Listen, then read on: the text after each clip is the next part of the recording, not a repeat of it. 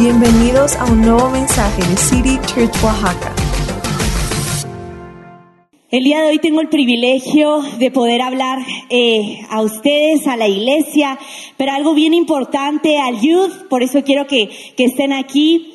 Eh, simplemente algo súper importante antes de iniciar es que quiero que tú sepas que no vienes a escucharme a mí, sino a Dios. Así que vamos a poner este tiempo en manos de Él. Padre, te damos gracias, Señor, por este día. Te damos la bienvenida a este lugar, a nuestras vidas, a nuestro corazón. Hoy te pedimos que tú entres y hagas lo que tú quieras hacer. Yo te pido que tu voluntad sea hecha en nuestras vidas, así como es en el cielo, aquí en esta tierra. Señor, habla nuestras vidas, habla nuestro corazón.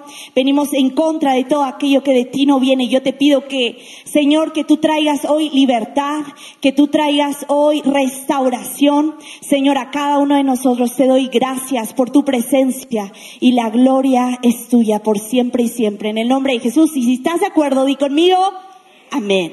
Ok, bueno, pues eh, estamos en esta serie. Yo no sé cuántos estuvieron el domingo pasado. Si estás en línea, pon ahí en el chat, levanta una manita. Si no, saliendo de la reunión o cuando tú puedas, te animo a que escuches la primera parte de esta plática que dio el pastor Jeremy la semana pasada y que nos hablaba de esta serie Felices para siempre, pero que cuando hay hijos. Y a lo mejor si tú estás aquí sentado, eres soltero, todos los juniors, adolescentes, jóvenes dicen qué rollo, ¿por qué tengo que estar yo aquí? Te voy a decir algo, a lo mejor tú y yo no somos papás, pero todos somos hijos. Y hoy quiero hablarte un poquito, quiero eh, dar esta segunda parte de esta serie. Y el pastor Jeremy al inicio eh, de, de esto nos compartía esa frase que a mí me encantó y que dice va a aparecer en la pantalla, no podemos tener la mejor clase de relaciones sin Dios. Pueden ser buenas, pero sin Él nunca serán todo lo que podrían ser. Y lo menciono porque la semana pasada el pastor Jeremy se enfocó en una relación súper importante. Y es la relación padres e hijos, una relación de familia. Y te voy a decir, quiero recordarte que así como Dios tiene los planes más increíbles para tu vida, si tú no sabías eso, hoy te lo digo, Dios tiene planes increíbles para tu vida, quiere lo mejor para ti. Tú y yo también tenemos un enemigo, el diablo, que quiere lo peor de lo peor para tu vida. La Biblia nos dice, si no me crees, y está bien, no me creas, créele a Dios. Dice Juan 10:10, el propósito del ladrón, hablando del diablo, es robar, matar y destruir. Y dice Dios, mi propósito es darles una vida plena y abundante. El propósito del enemigo es robar tu paz, es robar la unidad en tu casa, es robar tu identidad, es matarte literalmente. Porque a veces, ay no, exageras. No, el diablo, te voy a decir algo así, lo vuelvo a repetir, como Dios tiene cosas increíbles, el diablo no está jugando. Dice, yo quiero destruirte. Y quiere matar los sueños, los propósitos por los cuales Dios te ha creado y te tiene en esta tierra. Porque te voy a decir algo. Si tú estás respirando, todo el mundo está respirando. Si no, pide ayuda. En ese instante. Ok. Todo el mundo está respirando. Si tienes pulso, tienes propósito. Y te voy a decir algo. Quiere robar y matar todo eso y quiere destruir tu vida quiere destruir a tu familia, quiere destruir, chavos, cada relación de tu vida y mucho más. Y así como Dios levanta muros de verdad, y cómo levanta muros de verdad, con sus promesas. Cuando tú hables, abres la palabra de Dios y comienzas a leer lo que Él tiene para ti. Esas palabras de vida, esas promesas de paz, esas promesas de amor, esas promesas de que Él estará contigo, como lo cantábamos hace rato, aún en medio de los problemas. Empieza a levantarse muros de verdad, pero el diablo, al contrario, quiere levantar muros de mentira en tu vida muros de mentira. Y muchas veces tú y yo no nos damos cuenta que esos muros de mentira se han elevado en nuestra vida porque minimizamos ciertas cosas. Y esto es clave, lo voy a estar mencionando. Minimizamos ciertas cosas. En la Biblia Dios nos dice en Mateo 10, 16, Dios nos habla y dice, sean astutos como serpientes e inocentes como palomas. Pero también nos dice en Proverbios 22, 3, el prudente ve el peligro y ¿qué dice? Y lo evita. Ve el peligro y lo evita. El insensato sigue adelante y recibe el daño. Y tú me puedes decir, ¿por qué me mencionas tanto de, de, que Dios nos llama a ser prudentes, a ser precavidos, a ver el peligro y evitarlo? Porque leí esta frase que quiero compartir contigo y dice esto. Por favor, cuida lo que miras. Protege tu mente y corazón de aquello que no es bueno ver. Escoge sabiamente el contenido que consumes, ya que tiene un impacto importante en ti. Restringe aquello que no te aporta valor y bendice. Restringe aquello que no te aporta valor y bendice.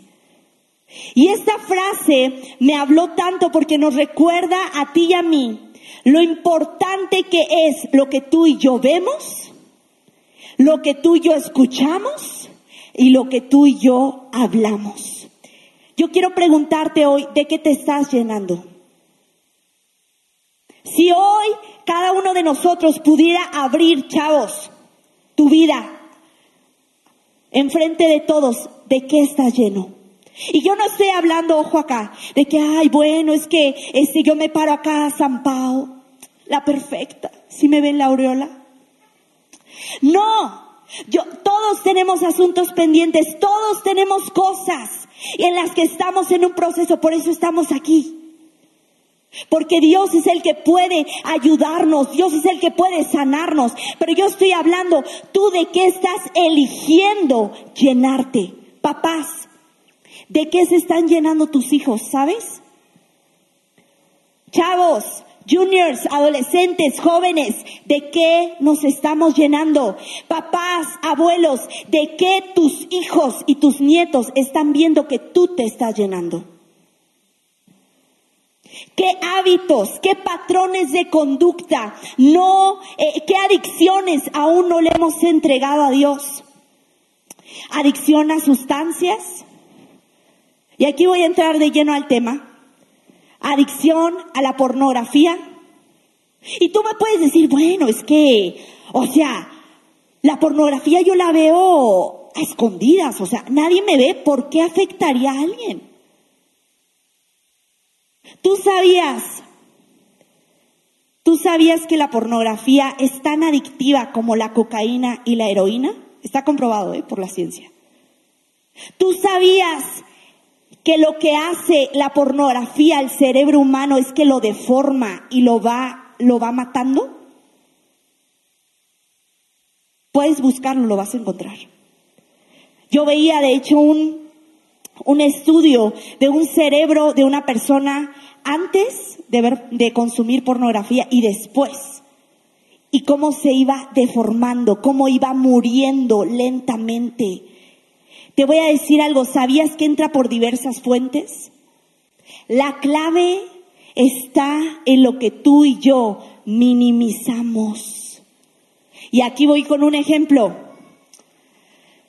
La mayoría que estamos aquí somos mexicanos, ¿no? Y las famosas y casi casi de cajón, famosísimas telenovelas mexicanas. Risas nerviosas por todo el lugar. E, esas famosas telenovelas que dices en cada casa mexicana, por lo menos te echaste una. Alguna, ¿no? Que todas las mamás era el crush, casi casi el que salía en la novela. ¿Tú sabes de cuánto contenido sexual están llenos esos programas de televisión? Y tú, ay, ay, ¿cómo? Ay, no, qué exagerada, qué bárbara. A lo mejor tú dices como adulto, pues a mí no me afecta una que otra escenita, pero ¿y a tus hijos? ¿Y a tus nietos que están ahí, chavos? Yo escuchaba el testimonio de una, una persona, para que aquí escuchen esto, la clave está en lo que minimizamos, una persona que hablaba que iba saliendo de la adicción a la pornografía y esta persona decía, la pornografía entró a mi vida cuando yo, en mi niñez, cuando yo vi telenovelas, ahí inició. Tú dices, ¿cómo? Sí, porque tú no sabes lo que esa imagen en menos de un segundo puede empezar a despertar y a provocar en ti. ¿Qué series, qué programas, qué libros, qué canciones estamos escuchando? Ay, es que todo mundo la ve. Es que es la que está top 10 en Netflix, no me la puedo perder. Y tú sabes que hay cosas que estás viendo que están despertando algo en ti que no te está haciendo bien. Y que puedes decir, ay, eso es normal, o sea. ¿En qué siglo vives? Todo comienza, todo comienza, toda adicción comienza, tiene un comienzo. ¿Sí? Toda adicción tiene un comienzo. ¿Cómo comenzamos a consumir? Y poco a poco vamos, es que esto ya no, es que quiero ver otra cosa, es que quiero empezar a ver algo más fuerte. ¿Sí me entienden? La clave está en lo que tú y yo minimizamos. Y puedes decir, yo he escuchado personas que dicen, es que a mí no me controla, yo lo veo porque yo quiero verlo. Y si yo te preguntara, a ver, ¿podrías dejar de verlo? Es que yo lo veo una vez, una vez al mes pero sin falta una vez al mes. ¿Podrías dejar de verlo? Empieza, y te voy a decir por qué, empieza a querer controlarnos a querer ser una adicción en nuestra vida. Y no se trata de que, ay, es que eh, eh, eh, niveles bajos entonces sí se puede. No, porque todo comienza por pequeñas cosas y va creciendo. Si tú abres la puerta un tantito, el diablo dice, ya me abriste y yo entro. Y yo voy a entrar con todo. La clave está en lo que tú y yo minimizamos. Esos chavos, esos chats con gente desconocida. Es que es internacional, tú no sabes. Es que ya vi todo su perfil. Hasta amigos en común hay. Apenas veía un video, y aquí voy a abrir un paréntesis, de una organización que está en contra de la trata de personas. Y hablaban que esa es una de las, de las herramientas más comunes que estas, estas personas que se dedican a la trata usan. Chats con desconocidos. Y el perfil parece legítimo. Ese perfil de Facebook, de Instagram, parece legítimo. Tú no sabes quién puede estar detrás. Tengamos cuidado. Proverbios 6, 27 al 28 dice esto, ¿acaso puede un hombre echarse fuego sobre las piernas sin quemarse la ropa? ¿Podrá caminar sobre carbones encendidos sin ampollarse los pies? Y muchas veces tú y yo estamos ahí jugando con fuego. Yo no sé cuántos lo hemos hecho. Yo lo he hecho. Yo lo hice. Y crucé muchos límites que hoy te puedo decir, yo decía, yo nunca los voy a cruzar. Y hoy te puedo decir, me arrepiento, sí. Pero todo tiene un comienzo. ¿Qué tanto es tantito? ¿Qué tan cerca puedo estar? Y a veces estamos así, y te voy a decir algo, estamos, sabemos, estamos cerca de aquello que sabemos que no nos hace bien, que no está haciendo bien a nuestro matrimonio, a nuestros hijos, chavos, a nuestra vida, a nuestra mente. Pero si ese eres tú, hoy quiero decirte que Dios puede y quiere traer libertad a tu vida. Te lo vuelvo a repetir, Dios puede y quiere traer libertad a tu vida. Esa es nuestra esperanza. Te voy a eh, eh, leer esta frase. Dios quiere restaurar y reconstruir lo que el enemigo ha venido a destruir. Dios quiere en todas las áreas de tu vida, Dios quiere restaurar y reconstruir lo que el enemigo ha querido venir a destruir. Dios lo quiere hacer. Pensamos, ay, es que Dios es malo, Dios prohíbe todo, qué aburrido, todo reglas. No, te voy a decir algo, porque Dios es bueno, quiere y quiere lo mejor para nosotros. Es por eso que quiere que tú y yo vivamos en libertad. Seas soltero, seas casado, Dios quiere lo mejor para tu vida y para tu familia. Y por eso hay cosas. Me encantaba que hace unas semanas la pastora Ana hablaba y decía que la Biblia son los principios que nos hablan del corazón de Dios los principios de amor de Dios, porque yo te amo tanto que yo quiero evitar que tú pases por ciertas cosas. Yo te amo tanto que yo no quiero que tú vivas encarcelado o encarcelada. Yo tengo un plan y un propósito para tu vida. ¿Se acuerdan lo que dice Juan 10:10? 10? que dice que su propósito es que tú tengas una vida plena y abundante. ¿Lo crees el día de hoy? Si tú lo crees, confía en Dios, que cuando Dios nos dice no, chavos, cuando Dios nos dice no, no es, ay, es que no me entiende, no, no, no, no va con mi generación. Cuando Dios te está diciendo no, recuerda que Él ya vio mucho más allá de lo que tú has visto. Y Él dice, te estoy diciendo no, porque yo ya vi lo que eso puede provocar en ti y no voy a permitir que el enemigo robe el propósito que yo tengo para tu vida. Dios quiere traer libertad a nuestra vida. La semana pasada yo escuchaba a una persona ya más grande y esa persona decía que había pasado, cuando estaba más joven, que había pasado por problemas de bulimia y anorexia. Y estaba sorprendida, sorprendida de verdad que hasta así dice, yo lo tengo que hablar de cuán a la mano están hoy en día los recursos incentivando a otras personas a la bulimia y a la anorexia.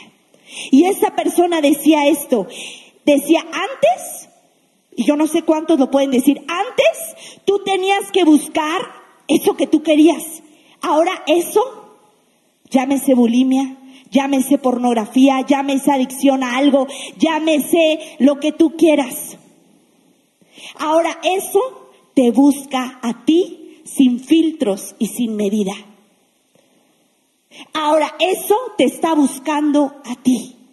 Y quiero que, hablando de todos estos temas, yo sé que a lo mejor no es uno de los temas que dices, uh, esperaba y escuchar esto. Pero quiero decirles algo, iglesia. Eso es una realidad que muchas personas están viviendo hoy día. Que a lo mejor tú estás sentado y dices, yo no lo estoy viviendo, pero tú no sabes si la persona que está atrás de ti, la persona que está a tu lado, ha batallado o está luchando con alguna de estas cosas hoy. Y que muchos de estos temas han sido tabús, es decir, que no se hablan en la iglesia. Y te voy a decir algo, la iglesia no es un museo para santos, la iglesia es un hospital para pecadores. Cuando tú llegas y dices, vengo roto, traigo esto cargando, esta adicción que no me deja, pero llegas y te encuentras con el Dios vivo que te dice, yo tengo algo bueno para ti y yo voy a traer libertad y restauración en aquello que el enemigo ha querido destruir en tu vida. Ese es nuestro Dios. Tenemos que estar alerta, hablar de estos temas. Que tanto ustedes, papás, como ustedes, chavos, estemos alerta de lo que está sucediendo. Y por esto le pedimos el favor a una, una psicóloga que asiste aquí a la iglesia. Ella se llama Ana Splinker.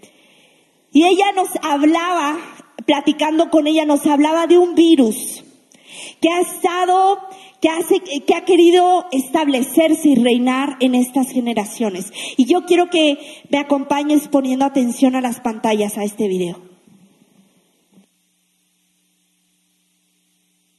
Hola Iglesia, soy la psicóloga Ana Splinker y hoy quiero platicarte de un nuevo virus que está atacando a nuestra sociedad, pero en específico a los adolescentes y es el suicidio. El suicidio es la segunda causa de muerte a nivel mundial entre personas de 15 a 29 años. Más de 800.000 personas se suicidan cada año. Según el INEGI, para el 2018 el 5% de la población de 10 años y más declararon que alguna vez han pensado en suicidarse. De esta población de 10 años y más que han pensado en suicidarse, el 6% lo hace frecuentemente, el 5% casi siempre, el 34% algunas veces y el 54% rara vez. Perder a un ser querido por suicidio es desgarrador y es algo que podemos prevenir, ya que se da como un proceso que inicia con la ideación, esta preocupación de autodestrucción, esta planificación de un acto letal o un deseo de muerte. Posteriormente pasa a intentos y finalmente a la consumación. Y es que hay que entender qué hay detrás de estas personas que intentan suicidarse o de estas ideas suicidas que sobre todo atacan a los adolescentes. Y muchas de estas ideas suicidas se dan por una enfermedad de salud mental y como resultado tienen problemas para hacerle frente al estrés de ser un adolescente, cómo lidiar con el rechazo, el fracaso, las dificultades de la escuela o las crisis familiares. Una de las principales causas del suicidio es el acoso escolar. Según datos compartidos por la UNICEF, en el 2018 la mitad de los adolescentes del mundo han sido víctimas del acoso escolar. En México, uno de cada tres alumnos lo ha sufrido según el INEGI en un estudio realizado en el 2014. Nora Frakes escribe un desgarrador testimonio en el libro Marion 13 años para siempre cuya historia pone de nueva cuenta bajo el reflector un problema universal, el bullying. Escribió este libro con el fin de que nos tomemos en serio el acoso escolar, ya que la hija de Nora Face, Marion, se suicidó en 2013 a los 13 años, producto del hostigamiento escolar. Después de esta tragedia, Face decidió luchar por todas las víctimas del bullying pero los adolescentes no solo están expuestos al bullying o al ciberacoso o al ciberbullying, en donde las personas eh, los ofenden e intimidan en redes sociales buscando atemorizarlos o humillarlos.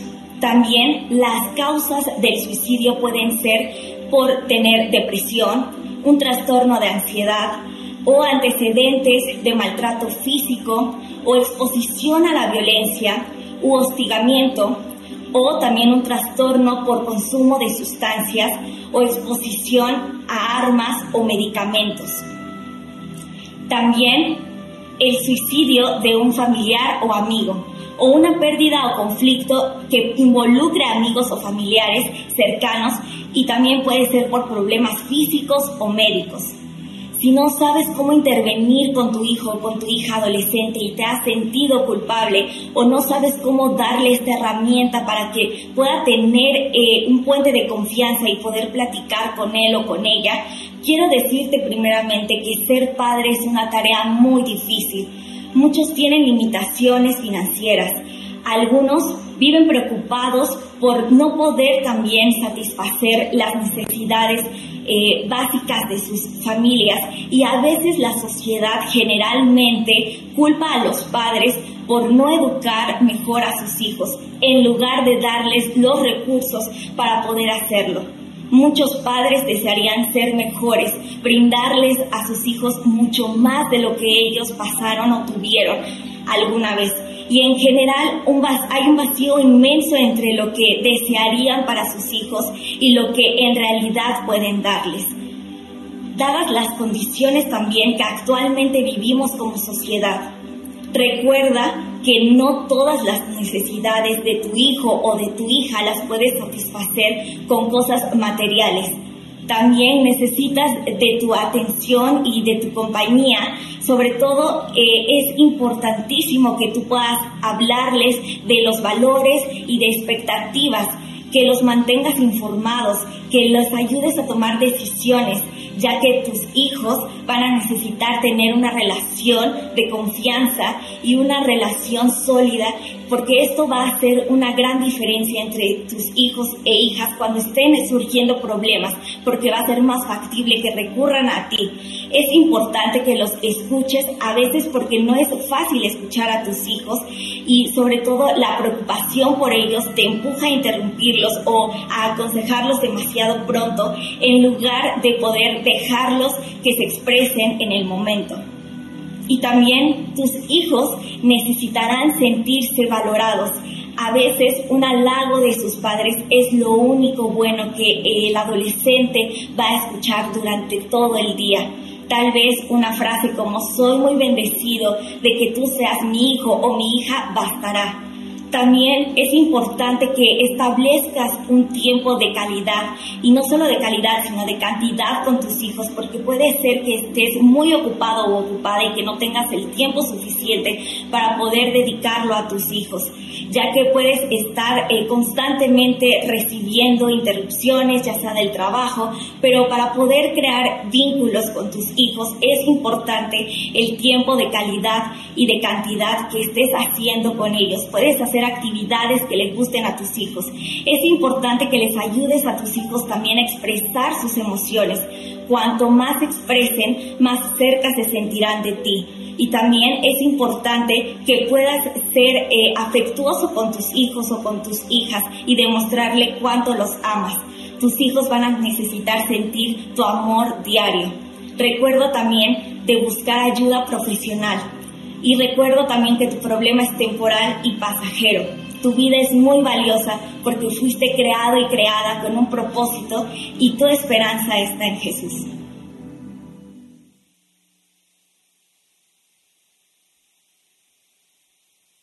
Wow, no sé cuántos ni siquiera sabíamos acerca de esa cifra, ¿cierto?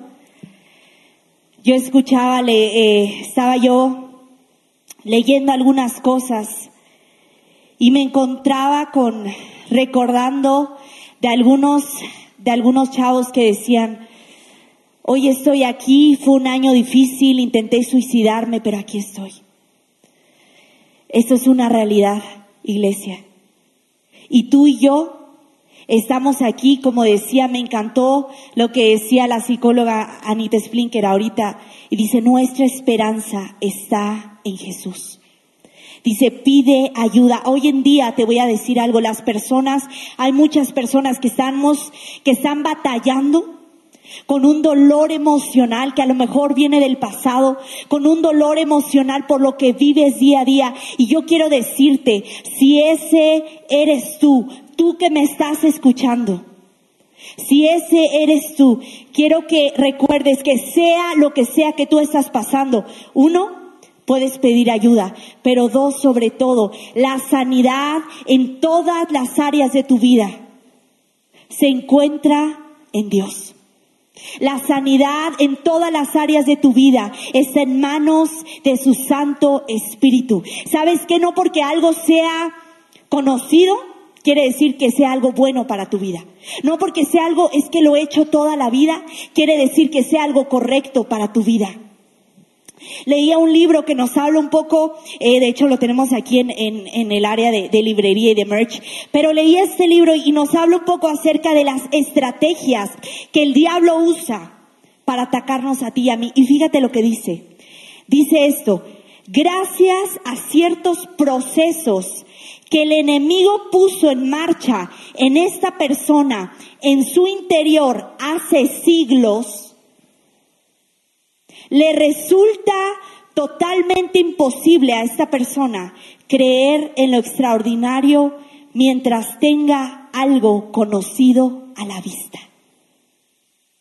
Yo quiero preguntarte hoy, quiero primeramente decirte, ¿cuántos chavos hay aquí, juniors, adolescentes, 11, 15 años, 15, 17, 18? Levanta tu mano. Todos los que están ahí, ok, levanten bien la mano. Ok, ahí están. Yo sé que hay varios que no quieren levantar la mano. Jóvenes de 20 para arriba, levanta tu mano. Todos. Yo quiero decirte algo y eso es para todos. Dios tiene algo extraordinario para ti. Dios tiene algo extraordinario para ti, matrimonios. Dios tiene algo extraordinario para tu matrimonio. Papás, Dios tiene algo extraordinario para tu familia. Soltero, Dios tiene algo extraordinario para tu vida. Pero hoy te pregunto, ¿qué es eso conocido? que el diablo te ha querido meter en tu mente, en tu interior desde hace siglos, que te está robando y que te está encarcelando y te está impidiendo correr hacia lo extraordinario que Dios tiene para tu vida. ¿Qué es eso conocido que hoy el diablo te quiere tener encarcelado? ¿Qué es eso? Que no te está dejando ir hacia lo extraordinario que Dios tiene para tu vida. ¿Qué es eso? Yo te animo a que tú le puedas preguntar a Dios, Dios, ¿qué es eso conocido que yo he cambiado por lo extraordinario que tú tienes para mi vida? Dios quiere y puede traer libertad a tu vida. Elijamos cuidadosamente lo que vemos, lo que escuchamos, lo que leemos y lo que hablamos. Y aquí me quiero enfocar un poquito. Dile a la persona que está a tu lado, lo que hablamos importa. Díselo, lo que hablamos importa, no muerden. Dígale, lo que hablamos importa. Proverbios 18, 21 dice que la lengua tiene poder para vida o para muerte. Lo que tú y yo decimos puede marcar la vida de una persona para levantarla o para destruirla. Te lo vuelvo a repetir. Lo que tú y yo hablamos puede marcar la vida de una persona para levantarla o para destruirla. Y eso sin importar la edad, ¿eh? Porque los chavos, ¿ya ves papá? ¿Ya ves mamá? Te pedí que me compraras algo saliendo. No. Lo que tú y yo hablamos, chavos, a nuestros papás, a nuestros amigos, lo que tú y yo hablamos, papás, a tus hijos, a tu esposo, a tu esposa, puede marcar su vida para levantarla o para destruirla. Seamos intencionales. Santiago 1.19 dice que todos debemos estar siempre dispuestos a escuchar a los demás, pero no dispuestos a enojarse ni a hablar mucho. Qué difícil. Para los que somos como periquito, qué bárbaro.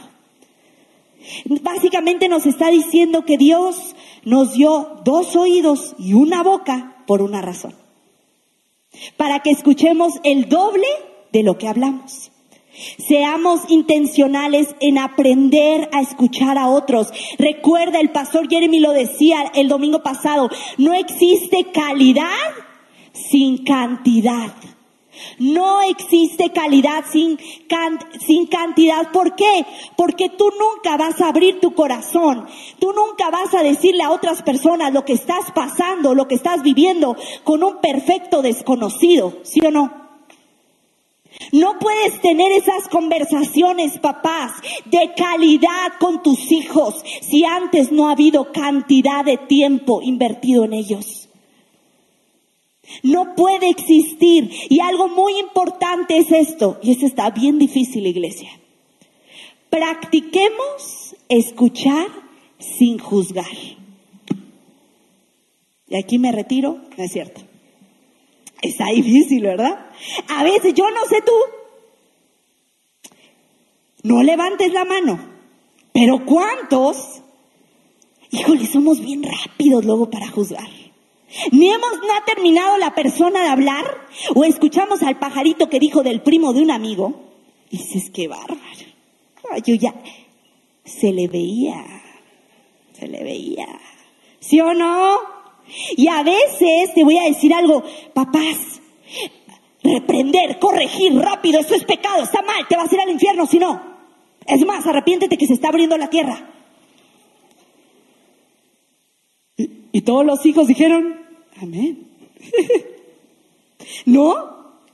Muchas veces como iglesia como papás, chavos, también esto es para nosotros, tenemos cosas tan arraigadas dentro de nosotros. Esto y esto es pecado. Ay, es que esto, se crean muchos tabúes en la iglesia, como les decía hace rato, esto no se habla. Por ejemplo, yo tengo el privilegio de trabajar, bueno, hace un momento lo comentaba el pastor Jeremy, pero de trabajar con sus hijos. Niños, juniors, adolescentes, jóvenes, y de verdad me encanta, los amo youth. Eh, y de las preguntas que siempre salen, y creo que es normal que las hagan, no te asustes, pero de las preguntas que siempre salen, porque está en todos lados, es acerca del sexo, acerca de la pornografía, la masturbación es buena, qué del homosexualismo, qué del lesbianismo, qué de esto, qué del otro. Y salen esas preguntas, oye, eso está bien, es que leí un artículo es que en la escuela me comentaron que esto, es que vi en internet de mi bloguero favorito, certificado, que me dijo esto. Es que yo vi, es que siempre lo han hecho en mi familia, entonces es algo normal. Y a veces papás pueden llegar contigo y preguntarte, ¿y qué hacemos? Porque son temas que no se hablan. Y no sabemos cómo tratarlos, ¿sí o no? Y decimos, es que es pecado el punto. Hay personas, papás, que han llegado y dicen, ¿saben qué? Les traigo a mi hijo para que me lo liberen porque trae algo adentro. ¿Es en serio? Decían que le hagan un exorcismo.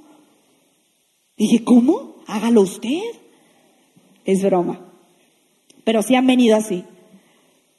Es bueno que pregunten. Te voy a decir algo, papás. Si no te lo están preguntando a ti, ¿a quién se lo están preguntando? Si no te lo están preguntando a ti, ¿a quién? Afuera ya les están dando un menú con todas las opciones, con opción múltiple y más para escoger las posibilidades que están al alcance a un clic de distancia. Antes tú tenías que ir y buscarlo, ahora eso te busca a ti. Y tenemos como iglesia que estar alerta. Si tú dices, ¿cómo hablo de estos temas de sexualidad con mis hijos? Pide ayuda. Pide ayuda que todo sea conforme a su edad y sobre todo a la palabra de Dios. Porque te voy a decir algo, la palabra de Dios es viva y es verdadera. En un mundo, iglesia, de confusión, de, ideologías, de costumbres que cambian y cambian y cambian, y modas que van y vienen, tenemos que ir a la fuente que prevalece. La Biblia dice, Dios nos dijo, dice, ¿sabes que la tierra pasará? Los cielos, pero mi palabra nunca pasará. Mi palabra va a prevalecer y yo te voy a decir algo que podamos hacerlo de acuerdo a la palabra de Dios. Pide ayuda, que así como tú y yo nos acercamos a Dios y pedimos perdón, que podamos recordar esa misma gracia que Dios nos extiende cuando tú y yo estamos pasando por una dificultad. Y yo no estoy hablando, Joacá, ah, es que entonces consentimos el pecado. No. Por eso dije que nos vayamos a la palabra de Dios, porque ahí Dios nos ha dado nos específicos y nos, pero también nos ha dicho el por qué y también nos dice las cosas que sí podemos hacer. ¿Sí me entienden? Y quiero eh, ponerte un ejemplo ahorita de las palabras, si me pueden pasar las fichas, por favor. Yo no sé cuántos, a lo mejor tú ya habías escuchado acerca de ese mensaje en otra ocasión, lo voy a hablar un poquito más extenso, pero hoy va a ser rapidito, gracias. Y yo tengo estas fichas de póker, ¿se acuerdan lo de practicar sin juzgar? Es para el ejemplo. Espérense. Tengo estas fichas, es solo un ejemplo. Tengo estas fichas y en este, en este ejemplo yo quiero decirte que si yo tengo muchas fichas, va a significar que yo tengo mucha autoestima. Si yo tengo poquitas fichas, va a significar que yo tengo poca autoestima. Exactamente. Y algo que quiero recalcar acá es, cuando se burlan de ti, ¿se han burlado de ti alguna vez? De todos. Cuando se burlan de ti, imagínate ese profesor, chavos, que es tu profesor favorito, caray. Que le encanta cuando tú no vas. Le encanta, dice, ay, no vino este alumno, gracias a Dios. Si tú eres profesor, vamos a orar por ti, que Dios te dé amor y paciencia. Pero quiero decirte algo, y te acuerdas y en ese momento dices, híjole, ya me preguntó. Y te equivocaste y toda la clase se rió de ti. Cuando se ríen de ti, pierdes fichas. ¿Sí o no? No nos gusta. Perdemos fichas. En el póker hay dos formas de jugar. A lo mejor ustedes lo saben. Puedes jugar agresivo o puedes jugar conservador. Y en este juego de la vida, si yo tengo muchas fichas, ¿cómo creen que yo voy a jugar? ¿Agresivo o conservador? Agresivo. ¿Por qué?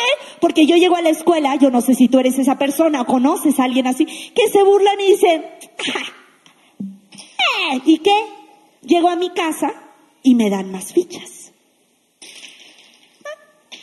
Pero a lo mejor tú conoces o tú eres esa persona que dice, a mí casi no me dan fichas. Entonces, las pocas que yo tengo, yo necesito guardármelas. Yo voy a jugar conservador. ¿Sí me están entendiendo? Muchas fichas tengo mucha. Pocas fichas tengo poca. Exactamente. Y te voy a decir algo. No es aquí, yo no sé cómo haya sido tu vida, soltero, casado, la edad que tengas, cómo sea tu vida. Es que a mí nunca me dieron fichas. Podemos aprender a dar fichas. Tú y yo, es más, tenemos que aprender a dar fichas. Y ahorita te voy a hablar un poquito de eso, pero quiero poner un ejemplo y necesito un voluntario para este ejemplo. Creo que el voluntario ya sabe que lo voy a pasar porque no quiere pasar. Me está mirando de, por favor, ayuda. ¿Ok? Ya sabes que tienes que pasar. Y aquí, mi voluntario, un aplauso a mi hermano Alex. Sí, ahí quédate, ahí quédate, ahí quédate. Y para este ejemplo, tú dices, ¿y cómo yo voy a dar fichas? ¿Cómo se hace eso tú? Hoy te voy a poner un ejemplo de cómo dar fichas. Puedes poner tus manos así. Y es como si cada persona, cada uno de nosotros tenemos algo que se llama un tanque emocional. Y cada día ese tanque emocional tiene que llenarse. Dios lo puede llenar, que ahorita voy a hablarte de eso. Pero tú y yo tenemos que aprender a llenar el tanque de las personas que están a nuestro alrededor. Y sobre todo de tu familia, de tus hijos, de tu esposa, de tu esposo, de tus papás, de tus hermanos. ¿Ok? Algo que a mí me encanta y antes de, de las pero algo que a mí me encanta y antes de empezar con esto es que yo le estaba dando gracias a Dios porque Alex no me dejará mentir. Hace años, como todos los hermanos, peleamos y en este tiempo Dios ha restaurado y ha hecho algo en mi relación con mi hermano como nunca antes. Y hoy, por eso, Dios puso en mi corazón darle fichas a él. Vamos a dar fichas. Vente acá. Y Alex, híjole, siempre lloro, caray. Yo quiero darte gracias porque cuando éramos niños, a pesar de todas las carencias. Yo tengo recuerdos de que tú siempre me cuidaste. Yo sé y te doy gracias porque todos esos consejos que tú me has dado han sido porque tú me amas y quieres lo mejor para mi vida. Esto está bien cliché, pero yo sé que Dios no me pudo dar un hermano mejor que tú. Espérame. ¿Por qué dar poquitas fichas si puedes dar muchas? Eres un hombre conforme al corazón de Dios y no te lo estoy diciendo para quedar bien. Dios te ha dado dones y talentos y eres uno de los hombres más protectores que yo he conocido en mi vida. Gracias por cuidar a mamá y a mí cada día. Gracias por siempre animarme y decirme que yo puedo.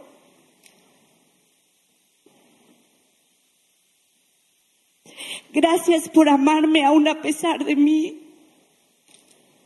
Gracias por hacerme reír todo el tiempo. Gracias por comprarme siempre la burger que se me antoja.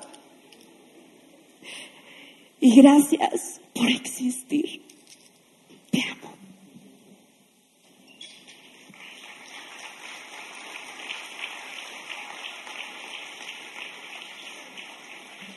Que se quede con sus fichas.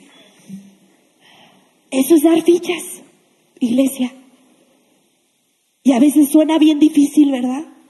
Y más cuando la persona dice, híjole, es que lo quiero amar, Dios, pero no coopera. ¿Sí o no? ¿Sabías que Dios te da fichas? dices, ¿cómo? ¿Dios? Abre la Biblia, chavos.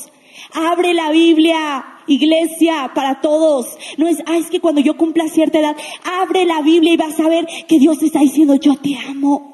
Yo tengo planes increíbles para tu vida. ¿Sabes qué? Yo, yo tengo un propósito para ti. Eres mi especial tesoro. Dios te está dando fichas. Hay veces donde uno tiene que darse autofichas y decir, híjole, qué bárbara, qué bien me queda el rosa. No, hombre, o sea, Dios, Dios me ha capacitado para este tiempo. Te das autofichas.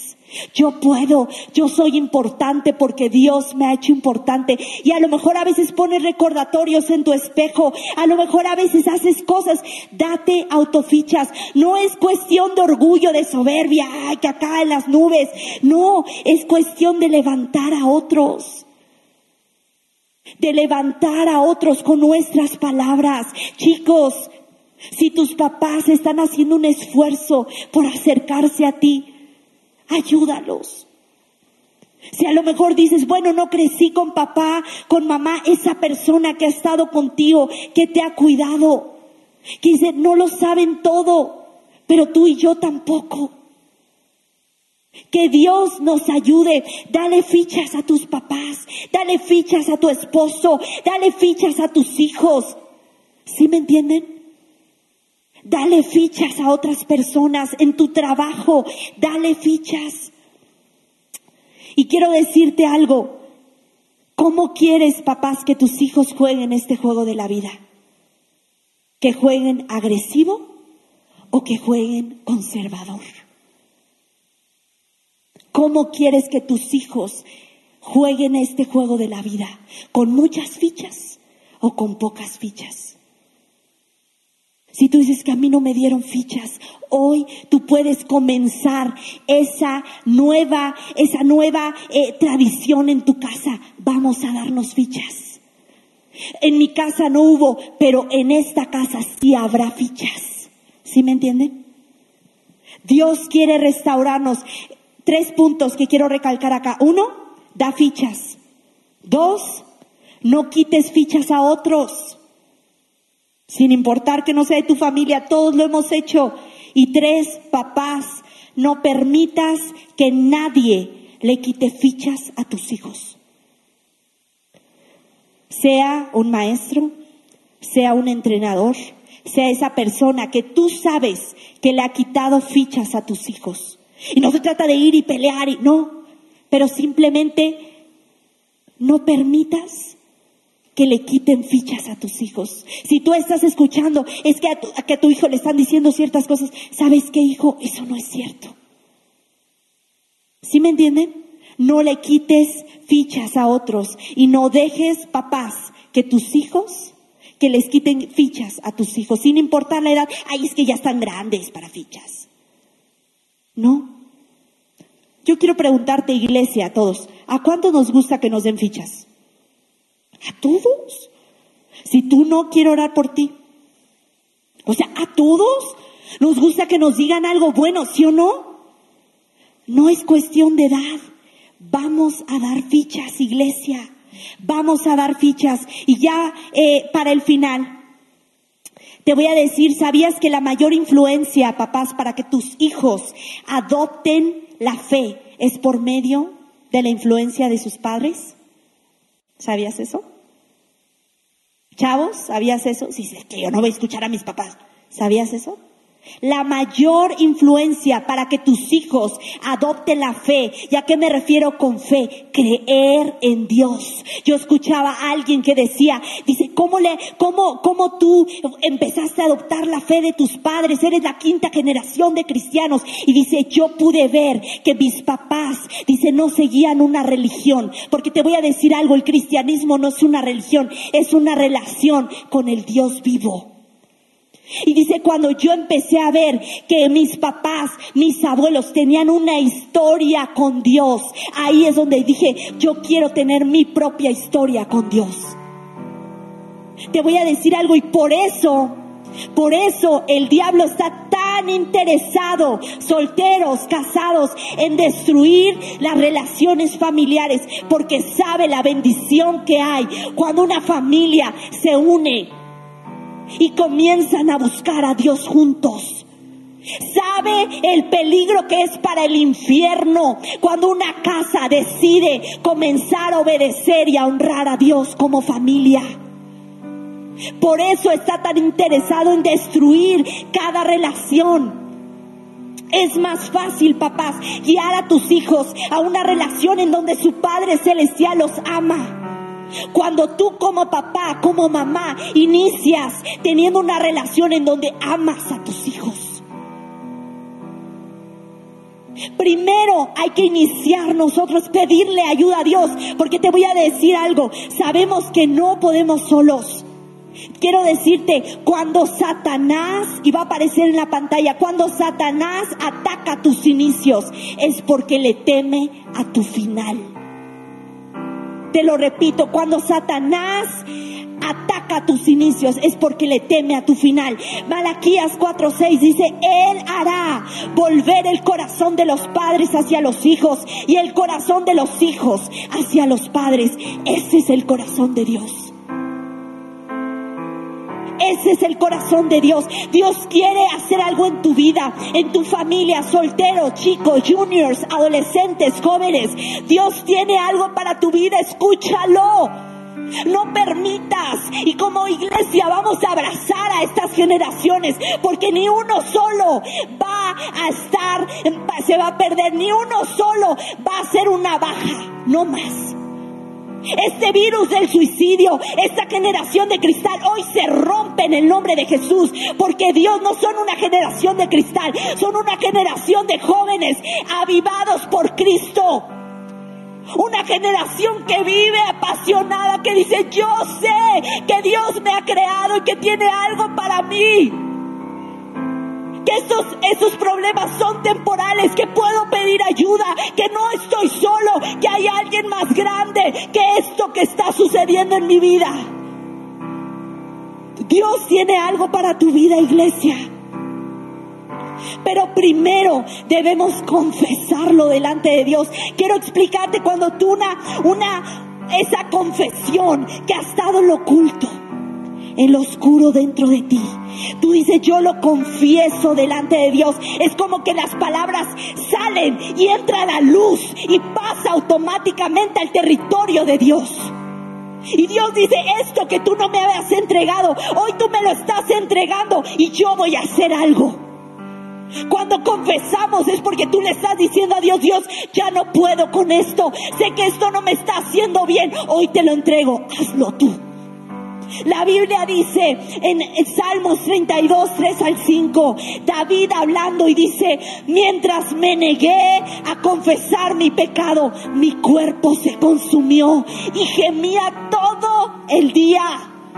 Día y noche tu mano de disciplina pesaba sobre mí. Mi fuerza se evaporó como agua al calor del verano. Y dice, finalmente, fíjate acá, finalmente te confesé todos mis pecados y ya no intenté ocultar mi culpa. Y me dije, le confesaré mis rebeliones mis errores, mis adicciones, mis secretos incómodos a Dios. Y tú, fíjate acá, esto es hermoso, tú me perdonaste. Y dice, toda mi culpa desapareció. Dios quiere que vivas en libertad, no en culpa y en vergüenza. Dios nos ha llamado a vivir en libertad. Por eso, eh, eh, por eso es que a lo mejor tú como mamá, tú como papá, batallas con cierta adicción. Y que hoy has pensado es que eso no afecta a mi familia, eso no afecta a mis hijos. Y tú no sabes que esa puerta que se abrió por lo que tú estás haciendo, hoy el diablo está diciendo, tú ya me diste la puerta para que yo lo haga con tus hijos también. Eso es lo que sucede cuando tú abres puertas. Y el diablo dice, ya me abriste la puerta y yo entro a la casa entera y yo voy por tus hijos. Pero hoy te puedo decir algo, nuestra esperanza está en Jesús y juntos como familia pueden romper en el nombre de Jesús con esos hábitos destructivos en los que el enemigo ha querido mantenerte encarcelado. Puedes romperlo, puede ser, dice primera de Juan 1.9, pero si confesamos nuestros pecados a Dios, Él es fiel y justo para perdonarnos todos nuestros pecados y limpiarnos de toda maldad. Papás, aún chavos, muestra tus cicatrices. Las cicatrices nos hablan de una herida que Dios, no el tiempo, no otra cosa, Dios ya sanó. De una historia de gracia que nos dice, si Dios lo hizo conmigo, Dios lo puede hacer contigo. Yo quiero decirte hoy, iglesia, Dios trajo libertad a mi vida de estas adicciones. Y hoy, chavos, jóvenes, yo estoy aquí parada por la gracia de Dios nada más. Porque quien ha traído libertad a mi vida, de ese, hoyo profundo en el que el diablo te quiere meter de culpa, de vergüenza, de ver cosas que sabes que no te están haciendo bien, que no están bien porque lo vemos en lo oculto, en lo secreto. Dios quiere y puede traer libertad a tu vida. Yo hoy te muestro esa cicatriz porque si Dios lo hizo conmigo, Dios lo puede hacer contigo y Dios quiere hacerlo. Llénense como familias, chavos, solteros, casados, matrimonios, papás. Llénense de la palabra de Dios, de sus promesas que te dicen yo voy a estar ahí. Yo voy a estar contigo.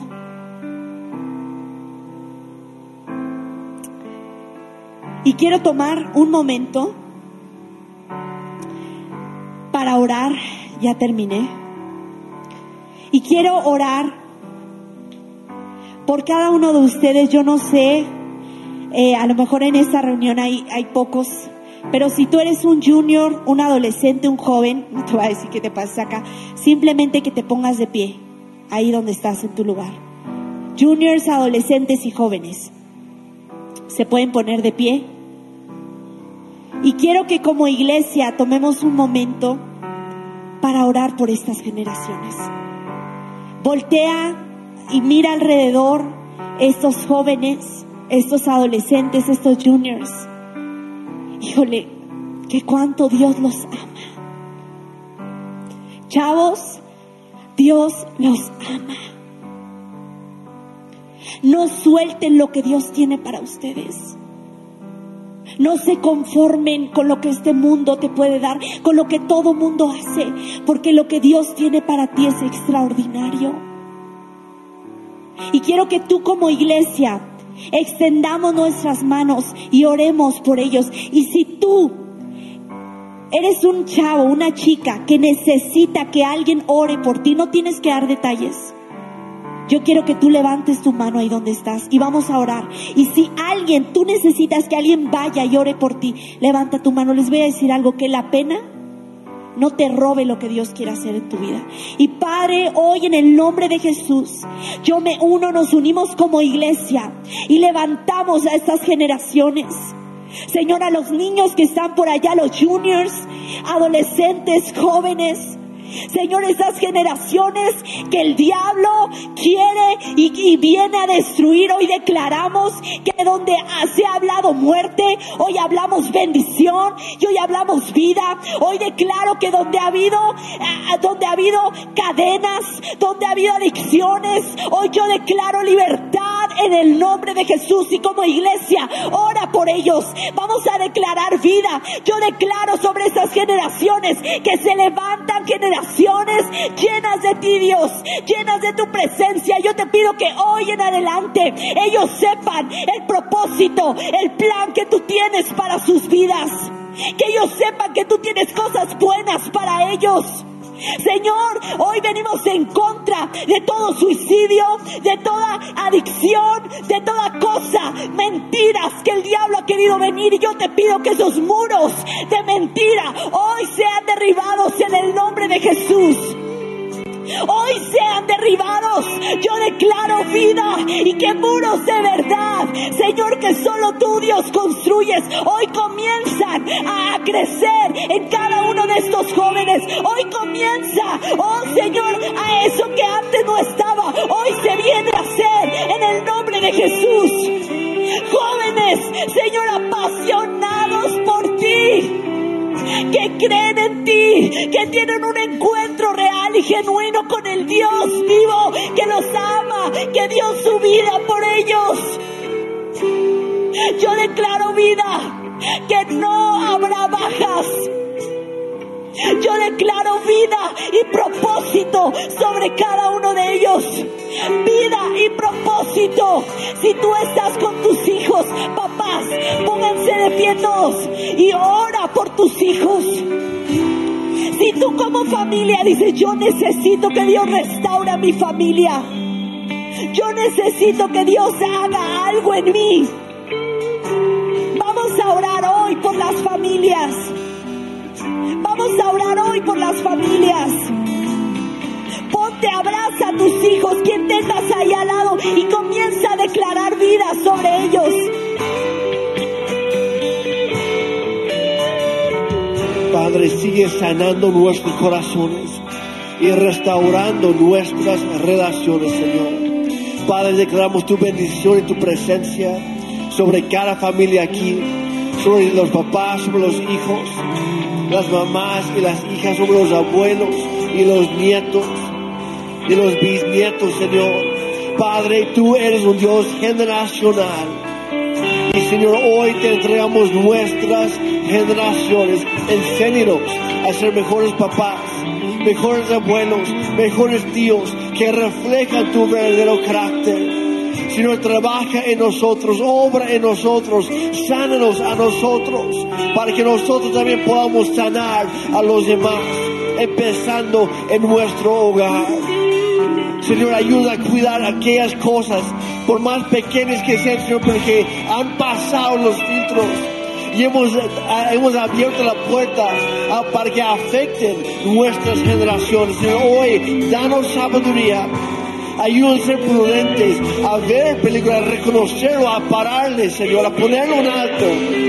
Y Señor, también ayúdanos a ir contigo directamente para recibir aquello que a nosotros nunca nos dieron.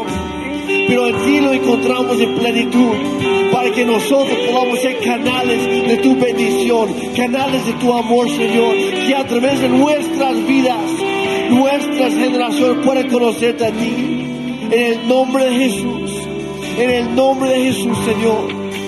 Que se cumplan tus promesas a nosotros y a los nuestros.